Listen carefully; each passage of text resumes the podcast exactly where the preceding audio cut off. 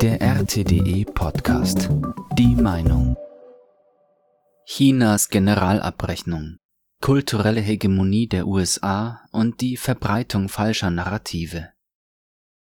Das chinesische Außenministerium hat eine quasi offizielle und umfangreiche Generalabrechnung mit den USA veröffentlicht.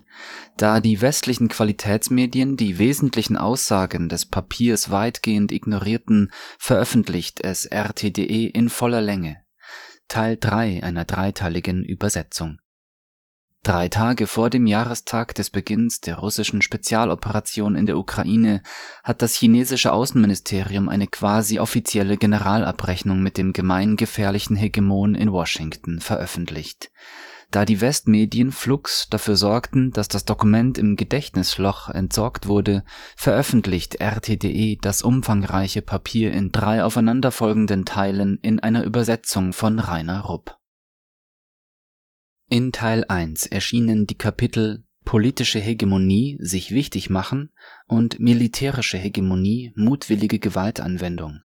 In Teil 2 erschien das Kapitel Wirtschaftliche Hegemonie Plünderung und Ausbeutung. Jetzt geht es weiter mit kulturelle Hegemonie Verbreitung falscher Narrative. Die globale Expansion der amerikanischen Kultur ist ein wichtiger Teil ihrer externen Strategie. Die Vereinigten Staaten haben oft kulturelle Werkzeuge eingesetzt, um ihre Hegemonie in der Welt zu stärken und aufrechtzuerhalten.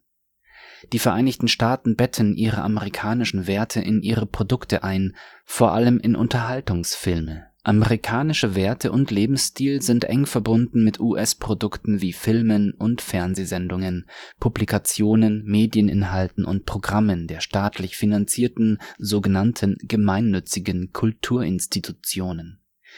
Die USA formen damit einen kulturellen und öffentlichen Meinungsraum, in dem die amerikanische Kultur dominiert und die kulturelle Hegemonie aufrechterhalten wird in seinem Artikel The Americanization of the World enthüllte John Jemer, ein amerikanischer Wissenschaftler, die wahren Waffen der kulturellen Expansion der USA.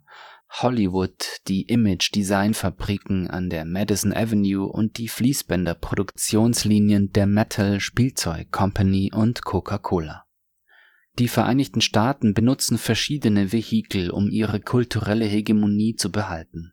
Amerikanische Filme werden am häufigsten verwendet. Sie haben inzwischen mehr als 70 Prozent des Weltmarktanteils.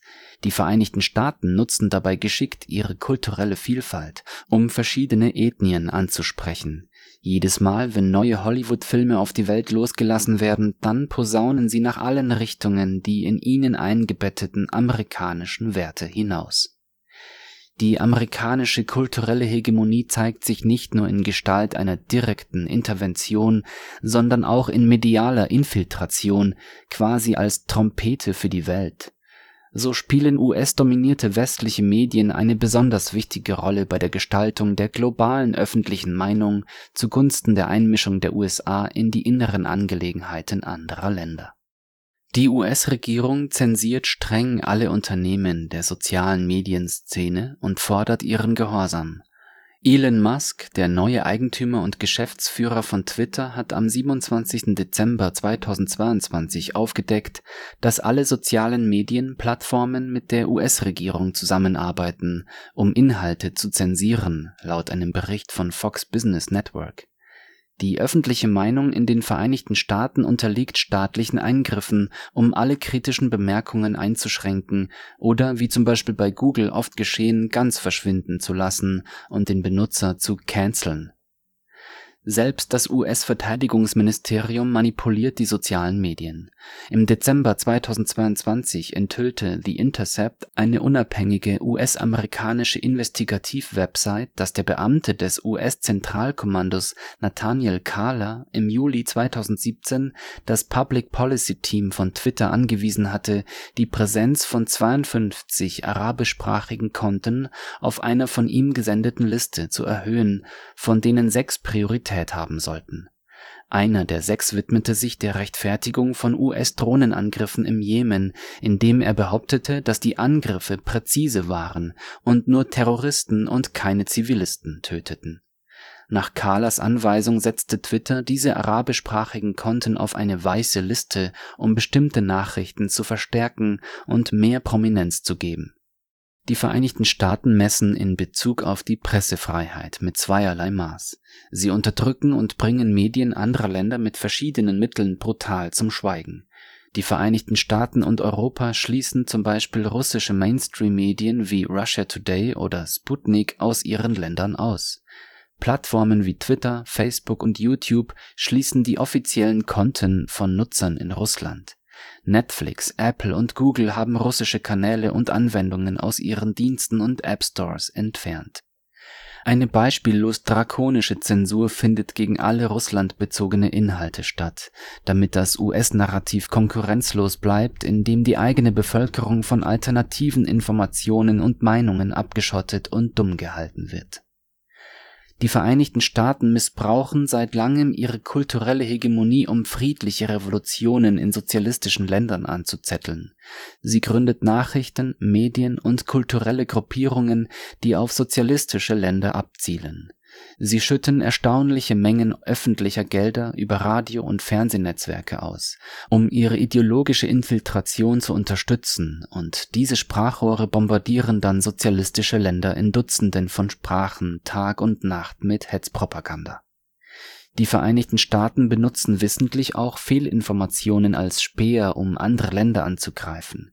Sie haben eine regelrechte Industrie geschaffen, in deren Gruppen oder Einzelpersonen Geschichten erfinden oder verfälschen, um sie dann mit Unterstützung nahezu unbegrenzter finanzieller Ressourcen weltweit zu verbreiten, um die öffentliche Meinung in die Irre zu führen. Bellingcat ist ein gutes Beispiel dafür.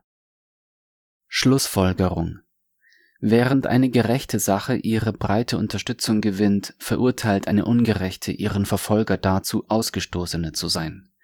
Die hegemonialen, herrschsüchtigen und schikanierenden Praktiken stärker einzusetzen, um die Schwachen einzuschüchtern, von anderen mit Gewalt oder unter Vorwänden Dinge wegzunehmen und Nullsummenspiele zu spielen, verursachen schwere Schäden.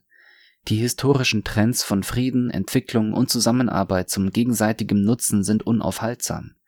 Zwar haben die Vereinigten Staaten mit ihrer Macht die Wahrheit außer Kraft gesetzt und die Gerechtigkeit mit Füßen getreten, um dem Eigeninteresse zu dienen, aber diese einseitigen, egoistischen und regressiven hegemonialen Praktiken haben wachsende, heftige Kritik und Widerstand der internationalen Gemeinschaft hervorgerufen Länder müssen sich gegenseitig respektieren und als gleichwertig behandeln.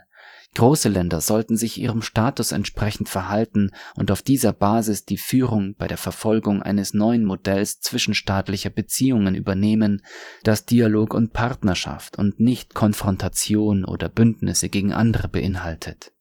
China lehnt jede Form von Hegemonismus und Machtpolitik ab und lehnt die Einmischung in die inneren Angelegenheiten anderer Länder ab. Die Vereinigten Staaten müssen eine ernsthafte Gewissensprüfung durchführen, sie müssen kritisch hinterfragen, was sie getan haben und von ihrer Arroganz und ihren Vorurteilen ablassen und vor allem ihre hegemonialen, herrschsüchtigen und schikanierenden Praktiken aufgeben. Hiernach noch eine aktuelle Ergänzung des Autors Tatsächlich läuft Chinas Diplomatie seit über einem Jahr auf Hochtouren, um das oben in den Schlussfolgerungen angesprochene Ziel eines neuen Modells zwischenstaatlicher Beziehungen aufzubauen, in dem es um Dialog und Partnerschaft und nicht um Konfrontation oder Bündnisse gegen andere geht, also um ein Win-Win-Modell statt des westlichen Nullsummenspiels, bei dem der Gewinner alles nimmt Konkret ging es bei dieser diplomatischen Großoffensive im gesamten globalen Süden um die Ausarbeitung eines breit wirkenden Konzeptpapiers für eine globale Sicherheitsinitiative GSI Staatschef Xi Jinping hatte das Vorhaben erstmals im April 2022 präsentiert. Dabei geht es darum, dass China und andere große Staaten wie zum Beispiel Russland und Iran im Rahmen von intensiven Konsultationen mit interessierten kleineren Staaten neue Spielregeln für die globale Sicherheit ausarbeiten vor allem in Schwellenländern und anderen Staaten des globalen Südens scheint man an einer Abkehr von der aktuellen US-diktierten westlich dominierten sogenannten regelbasierten Weltordnung sehr interessiert.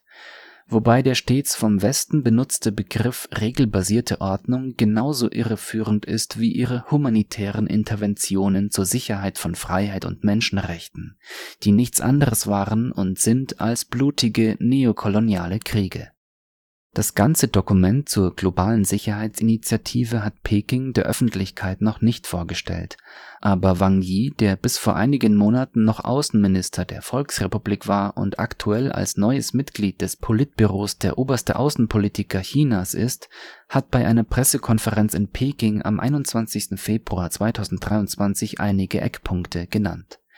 Demnach steht die GSI für ein globales Mehrheitsprinzip statt hegemonialer Alleingänge Eigene Sicherheitsinteressen dürften nicht auf Kosten anderer Staaten durchgesetzt werden, die territoriale Integrität aller Länder müsse gewahrt werden, Dialog und Verhandlungen müssen Vorrang vor Sanktionen oder Krieg haben. Die großen Länder Indien, Südafrika und Brasilien argumentieren ähnlich wie China, und zum mächtigen Ärger des Westens gilt das auch für den Krieg in der Ukraine.